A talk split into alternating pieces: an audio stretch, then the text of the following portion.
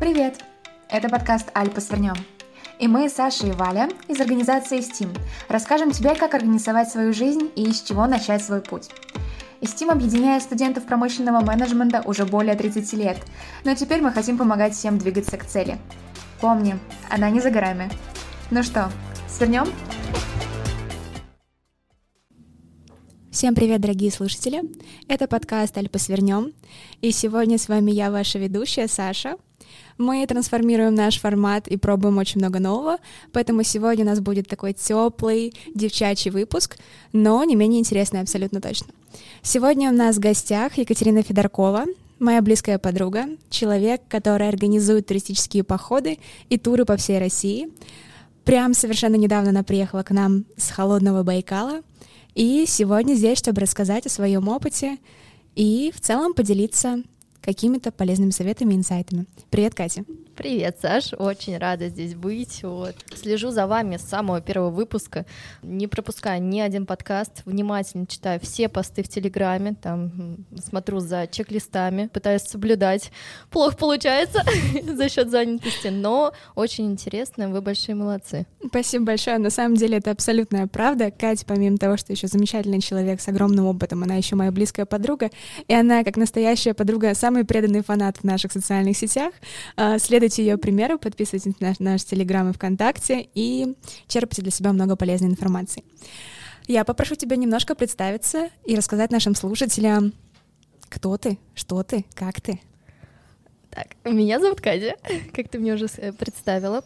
А, я работаю в компании туристической, я занимаюсь походами, организацией экскурсий, то есть у меня направление мое авторское, я придумываю закрытые экскурсии, на которые тяжело попасть, я подаю на некоторые экскурсии документы за 21 день. Ого. Да.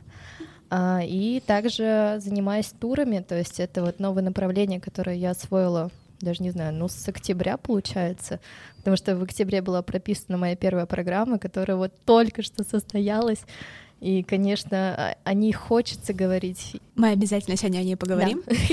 Расскажу по секрету, что мы с Катей одноклассницы, и я знаю, что она поступала на заочное, она самостоятельно выбирала для себя путь, которым будет идти, а не вот все мы, которые шли по проторенной дорожке, очное обучение, работа и так далее.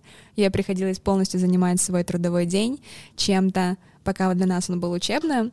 Так вот, вопрос к тебе касательно того, как ты себя ощущала, поступив на заочное, какие у тебя были мысли и чем ты вообще думала заниматься? Ну смотри, решение поступить на заочное, оно давно уже зрело у меня, и когда я сдавала экзамены, так получилось, что мы с Сашей сдавали это в год, когда экзамены переносили три раза, и мы сдали только в середине лета все экзамены последние. В середине лета я приняла решение, что только заочное. Я подала документы в пять университетов, когда уже точно подтвердила, что я поступаю в Волгоградский университет культуры, я сказала, да, все, менеджер социально-культурной деятельности, допустим, интересно. я даже не имела представления, что это такое за образование. Я просто понимала, что мне это в принципе априори может быть интересно. И когда я поступила, э, я не поняла, что я поступила. То есть у меня э, фактически заочное обучение это ты живешь от сессии до сессии. И причем тебе не выдают определенных материалов для э, самостоятельного обучения. То есть фактически ты выучил во время сессии какую-то базу, эту базу сдал, и от тебя забыли. Когда я поступила, я поняла, что мне надо делать выбор, куда идти, где работать. И я решила работать в компании. И когда я поступила уже в более основательную компанию с опытом больше 10 лет на рынке, я, конечно, поняла, что такое система, то это мир серьезных людей. Там не смеются, не плачут. Вот, там все строго. плачут, чем смеются.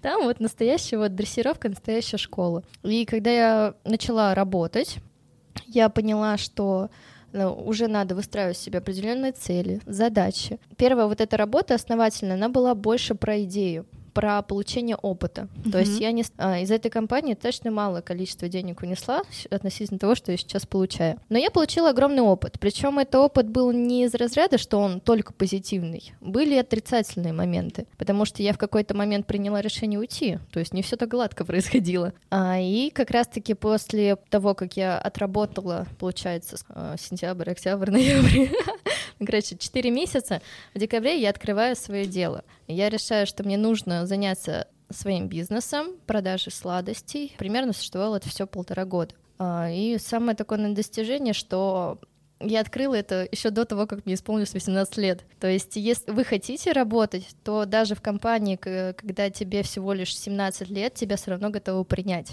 Идите, вот даже если вам нет 17, даже если у вас нет опыта, все равно идите, вот говорите, блин, я хочу. Угу. Mm. А, расскажи, пожалуйста, в какой сфере ты работала? Было ли это связано с организацией туристических походов или это было совершенно что-то другое? Я тебе скажу, что это смежные сферы, то есть они связаны между собой, но это принципиально другое. То есть я занималась проведением детских программ. И также это работа со взрослой аудиторией, то есть это работа на активных тренажерах. То есть определенный опыт э, введения был, но именно организация нет. Работала по системе, которую мне давали. На тот момент я свою систему не создавала. Ну, на самом деле, это очень полезный опыт, хотя бы касательно того, что ты посмотрела, как работают другие, увидела их ошибки, там, достоинства, недостатки и поняла, что бы ты хотела видеть в своей собственной системе. Это отличная школа жизни. Расскажи немножко о твоем эмоциональном состоянии, когда ты 17-летний, все еще не хочу говорить ребенок, потому что знаю, что ты внутри не так себя ощущаешь, и я тебя воспринимаю тоже не так.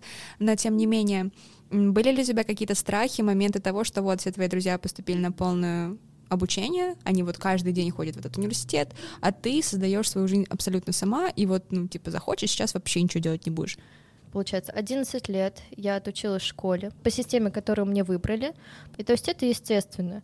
И после того, как ты резко меняешь свой курс, меняешь систему, то, конечно, это стресс. Это большой стресс, и чувствуешь себя потерянный много что можно сделать. На меня давили многие факты. Мои друзья пишут о том, что институт это так круто. Вот, то, что интересные преподаватели, какие-то новые предметы, новые однокурсники, они говорят о них, а, а я же с ними дружила, я каждый день их видела, а теперь я их не вижу. И это тоже определенный стресс. В этот момент, наверное, очень важна семья, держаться близких людей. Когда меня поддержала мама и сказала, да, она заочная, и когда я сказала, мам, я иду на работу в компанию, она сказала, да, иди. Слова поддержки мне помогли. Взрослая жизнь — та же самая система, просто другие правила, просто их больше. Угу, да, это факт. А, слушай, я бы хотела с тобой еще сегодня затронуть такой момент. Ты человек, который начала свой путь достаточно рано в компании, еще будучи 17-летней. Насколько я знаю, ты работала в том числе и со взрослыми людьми, не только с детьми. Как у тебя получалось, будучи ну, достаточно таким незрелым человек, выстраивать авторитет и коммуникацию со взрослыми людьми? Были у тебя какие-то страхи? Как ты преодолевала их? Когда ты молодой, угу. ты не имеешь опыта, ты не имеешь знаний. Просто слушайте. Чем больше вы слушаете, чем больше вы привыкаете к системе, к атмосфере, в принципе, к тому, как люди общаются, ведь э, в каждом месте свой, свой стиль общения. Ты начинаешь потихонечку вникать в систему в эту, потихонечку начинаешь э, понимать, о чем говорить. Проводя много времени в компании, я, честно, очень много молчала, потому что я понимаю, что тему условно бизнеса, ну, я не понимаю. Очень важно смотреть в глаза, чем чаще ты смотришь э, человеку в глаза, тем больше он расслабляется и начинает, то есть, взаимодействовать. Это мы, кредит доверия. Это мы уже переходим к советам по активному слушанию и тому, как вливаться в коллектив. Ну, это вот так вот, э, типа. Да. Есть две ключевые вещи. Угу. Особенно, когда это общение именно делового характера. Либо ты полезен человеку, у меня условно был опыт. Я пришла на завтрак в Волгограде, бизнес-завтрак. А, я знаю, что я могу предложить этому бизнесмену организовать экскурсию для его, для его группы, организовать тур предпринимательский. Э, этими двумя вещами я ему могу быть полезна.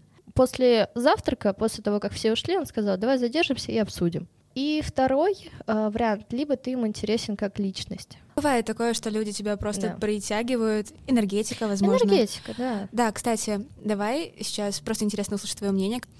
Топ-3 качества или, возможно, зацепок в поведении человека, которые могут привлечь тебя. Я думаю, уважение, уважает мнение других. Он восхищается тем, что он делает. То есть он захлеб рассказывает.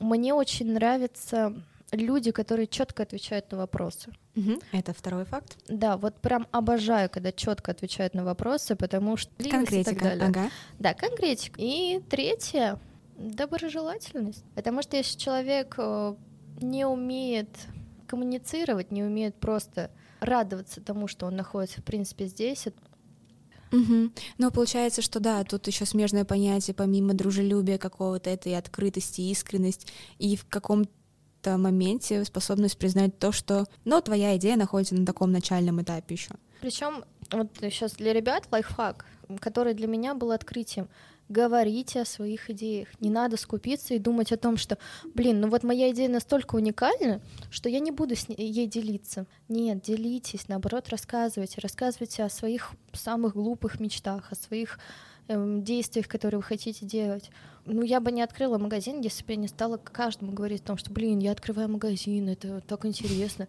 Меня начали поддерживать. Условно, есть идеи, которые, ну, мне страшно даже озвучивать. Я знаю обратную сторону этого вопроса. Ты сказала, что некоторые боятся, не хотят делиться своими идеями, потому что они такие вредные, и боятся, что их украдут.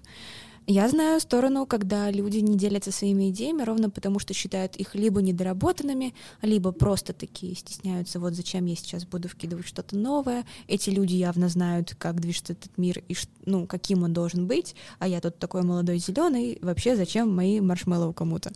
Вот. А. Были ли у тебя такие мысли, когда ты открывала, ну, допустим, тот же магазин сладостей? Или вот на самом деле сейчас мы сделаем такой огромный инсайт, о котором Катя еще расскажет. Да, она уже упоминала о том, что делает закрытые экскурсии, и это то, что она привнесла в компанию, в которой сейчас работает. Она привнесла большое количество экскурсий в целом и общем, которых там еще не было до нее. Вот. И это тот пример ее идей, которые она э, свежим потоком воздуха внесла в эту компанию. Был ли у тебя страх, что такое, блин, ну, может, оно недоработанное, может, это не в миссии компании, может быть, это не подходит. Ты знаешь, вначале были, когда ты что, когда ты начинаешь становиться автором, то, конечно, тебе страшно. И э, если ты не получаешь поддержки, то, конечно, ты начинаешь закапываться. У тебя ну, пропадает мотивация, пропадает желание что-либо делать. Ключевое, что есть такая, такая вещь под названием доверие. Вот либо ты доверяешь, либо не доверяешь. Это как в случае просто с обычной жизнью. То есть э, ты озвучиваешь какое-то желание, условно, полететь в Калининград. И человек летит, потому что ты просто сказал о том, что «а круто же». Когда ты предлагаешь новую идею, то э, вот 50 на 50. Либо успех, либо не успех. Либо пан, либо пропал, да? Да, либо пан, либо пропал. Другого не дано. И, соответственно, очень важно, если твою идею отвергли, спрашивать, почему, что не так, задавайте вопросы если человек не, об, не может ответить себе на вопросы, почему так, что не так в этой идее, значит, иди в другое место, где тебя поддержат или хотя бы направят, объяснят. Люди для молодых специалистов, они готовы заморачиваться. Как бы вообще, в принципе, текучка кадров во многих компаниях это проблема. И многие боятся брать молодых, и многие боятся брать самозанятых, как ни странно. Угу. Вот, с точки зрения а, законодательства и тому подобное. А, но при этом, если а, это умный предприниматель, и он знает, что он хочет от компании, от будущего, и он видит специалиста, который горит, который, которого надо просто направить, то он будет браться. И ключевое, что чем больше ты себя отдаешь, тем больше ты вскоре получишь. Либо это вознаграждение денежное, либо это опыт. То есть сейчас в компании, в которой я работаю, я получала не так много, но я чувствовала свою ценность. Uh-huh. И когда я озвучивала свои идеи, мы собирались, то есть это были сборы определенные, ты садился там, э, вот я выписывала порядка 40 идей, что я могу предложить. Ого. И я тебе скажу, что среди этих 40 идей, ну, максимум 2-3 были удачные.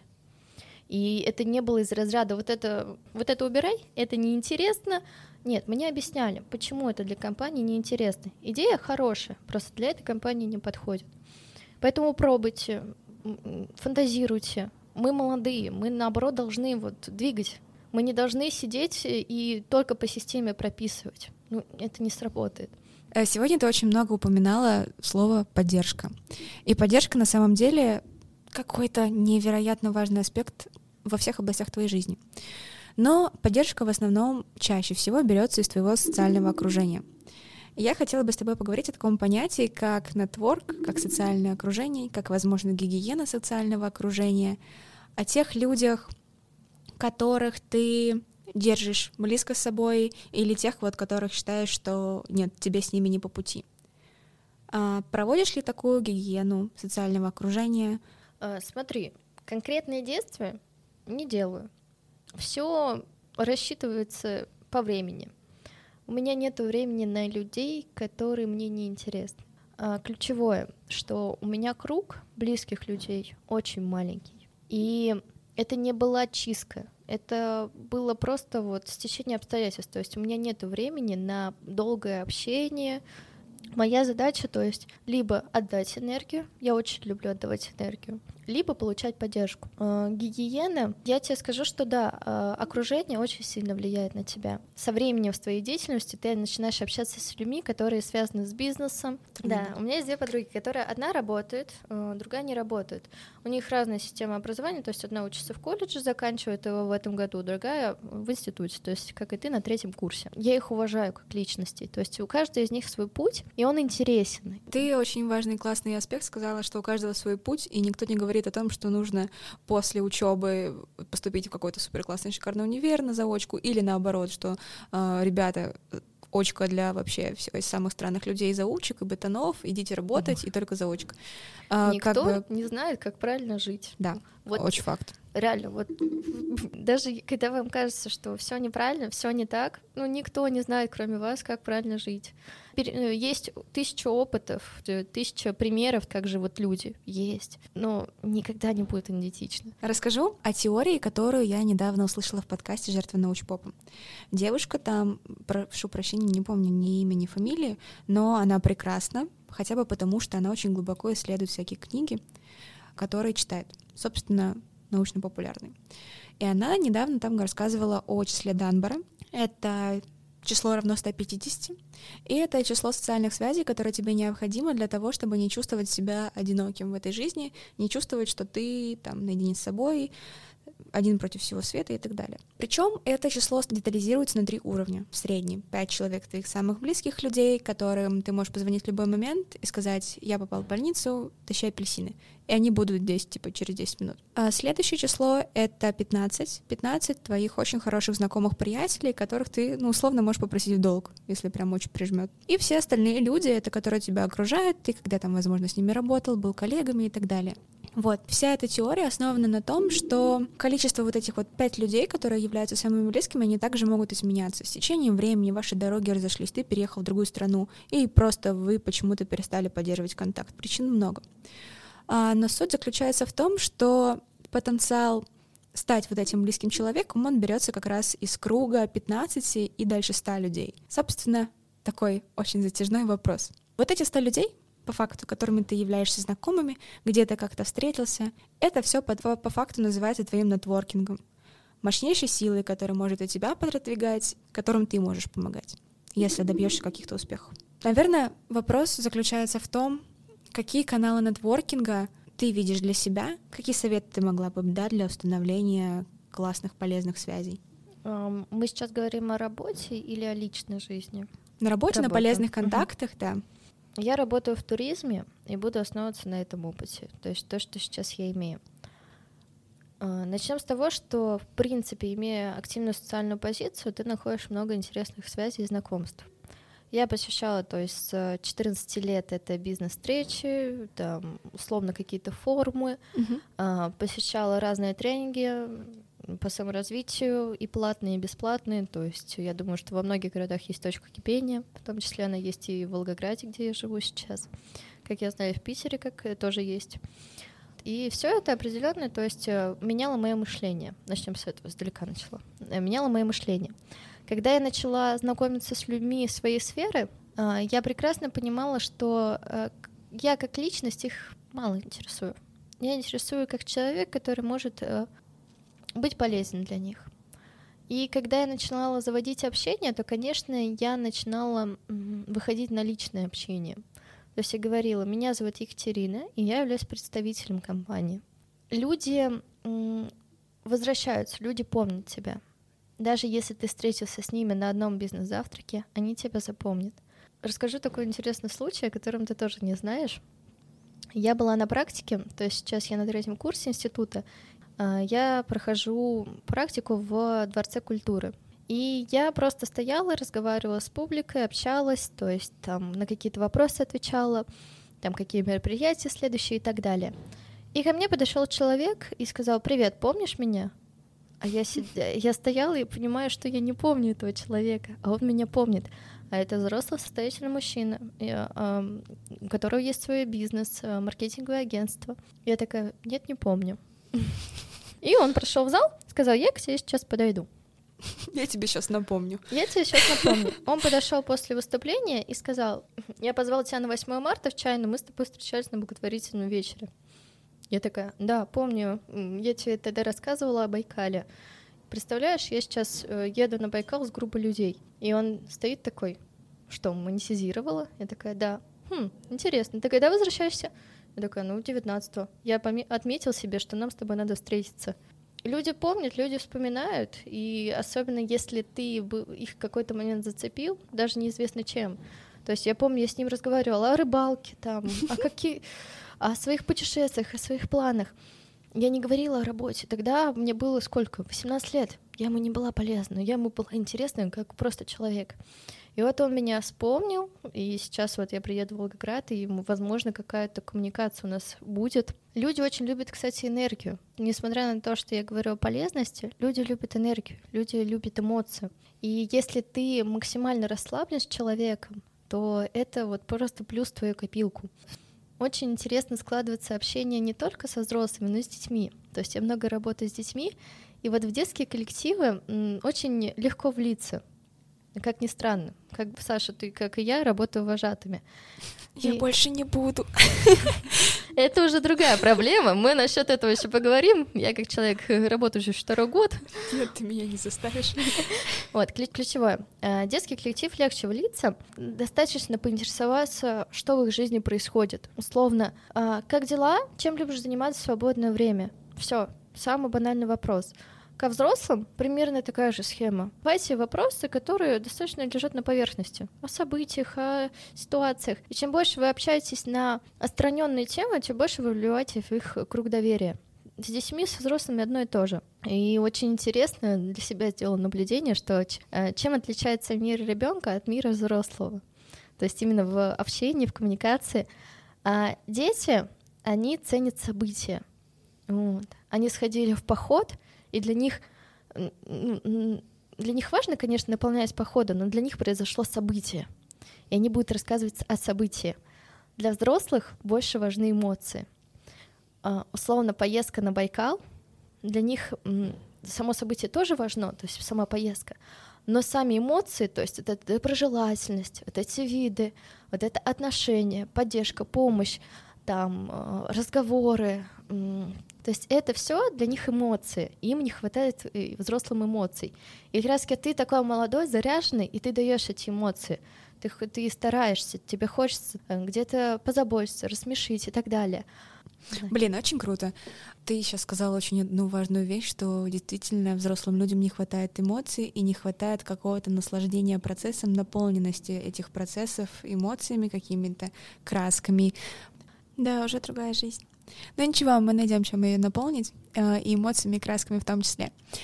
Э, я увидела в твоем рассказе, в последнем ответе на вопрос, чем отличаются взрослые от детей, отсылки к твоей поездке на Байкал. Ты организовала тур для 26 человек, да? 25, и я 26. Ну хорошо, до 25 человек. На секундочку. Взрослых человек, семей, с детьми, о которых позаботилась, до этого скидывала скриншоты с общего чата, где писала огромные сообщения, где можно подешевле купить билеты, какие акции есть, что посмотреть, что с собой взять.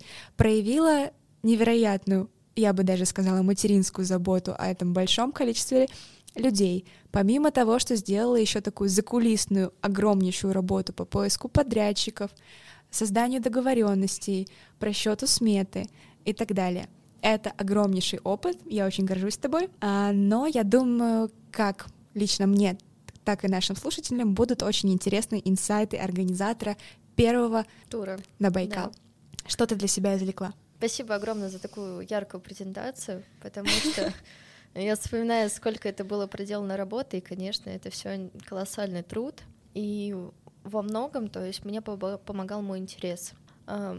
Начну как раз с инсайтов, то есть mm-hmm. это очень важно, потому что я сама очень долго разбирала. То есть мой руководитель, я к нему приходила с запросами и говорила, сейчас декабрь, осталось два месяца условно, а я не чувствую этот заряд, у меня все потухло. И то есть я долго разбирала причины. И ключевое, все, с чего начинается, любое действие, это с твоего интереса. Все не важно, если у тебя был интерес, если у тебя есть интерес, вот на нем и держись. Не нужны тебе причины, мотивации. Все в топку. Интерес есть, делай. Да, нету сейчас энергии. Главное, вспоминай, что это все потому, что ты сам решил, потому что ты захотел. Это вот э, как раз о выгорании, наверное, вопрос. Во время проведения было много волнений. И начнем с того, что первое — это вот будь готов к худшему. У меня прошел тур идеально. То, что я написала э, в октябре, каждый пункт моего тура был реализован. Все, что я обещала, было сделано. А, но при этом я могла ночь не спать. Я могла сидеть и думать о том, что а вдруг меня подведет подрядчик, вдруг он не приедет, вдруг ко времени не будет, какие там машины сломаются. То есть я заранее какие-то вопросы уточняла все равно про машину, про безопасность и так далее. Но при этом я была готова всегда к худшему. То есть я не имела права расслабляться. Следующее, такой инсайт, ошибки будут. Несмотря на то, что мой тур прошел идеально, все равно были ошибки. Причем не в самой организации, то есть это все система, которую можно просчитать, а именно в самом проведении. У меня были ошибки, и особенно это касается эмоционального плана. То есть э, в каком-то плане э, мы молодые, мы еще не зрелые эмоционально. И это нормально. Это, это как раз таки вот Э, есть там молодежь, которая незрела эмоционально, есть взрослые, у которых не хватает эмоций, есть пожилые, у которых не хватает энергии. У каждого возраста своя особенность. И, соответственно, будут ошибки. И важно, что есть люди, которые тебя поддерживают. То есть я очень благодарна команде. Наличие команды — это большой стимул, это большой вот просто вот сзади такой вот большая стена. И, конечно, ошибки были, но они в проведении, не в каких-то мелочах, и многие вещи за счет своего опыта, то есть я решала не так быстро, как могла бы. Но они были решены, и все было объяснено, все было проведено гладко. Я скажу, что это были ошибки, связанные с завтраком. То есть это, это, это мелочь. а, люди любят заботу, люди любят атмосферу. Вот это человеческое отношение, которое не хватает многим. Если мы говорим о нетворкинге, это то же самое. Просто человечески разговаривай. Не надо что-то из себя строить, придумывать.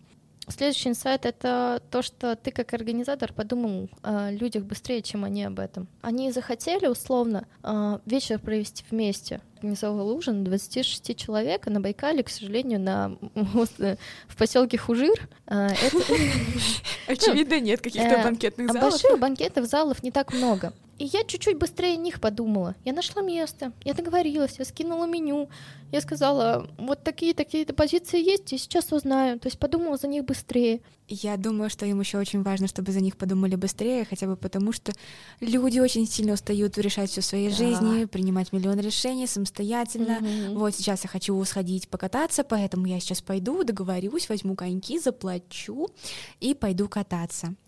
Людям хочется, чтобы о них позаботились. Да. И, наверное, последний инсайт — это личный инсайт. Когда я говорила своим друзьям о том, что я э, все, тур состоится, я еду на Байкал, я говорила одну фразу своему другу Саше. Я прыгнула вот, и зацепилась за край, э, держась только мизинцем. Я вешу и понимаю, что назад пути нет. Вот я вот на этом мизинце зависла, все, вот, вот держусь с этим кончиком и должна только забраться. Сейчас я стою на этой планке и понимаю, что я стою крепко, что все, я основательно, я сделала это, я молодец. Но теперь я, ниже планка мне будет неинтересно. План написать Владивосток, тур, Южно-Сахалинск. То есть сейчас я отправлюсь в большую командировку, в большое путешествие. И думаю, что это будет одна из уникальных программ в Волгограде. Думаю, да. Впереди еще очень много высот. Спасибо, что сегодня была с нами. У тебя огромный опыт, и будет еще больше. Спасибо, что была здесь сегодня. И, дорогие слушатели, делитесь своей обратной связью, э, делитесь своими инсайтами, возможно, подсказками по поводу нетворка, по поводу того, какие люди вас привлекают самостоятельно. Не бойтесь пробовать, не бойтесь делиться своими идеями и двигайтесь только вперед. До скорых встреч. Пока-пока. Пока-пока.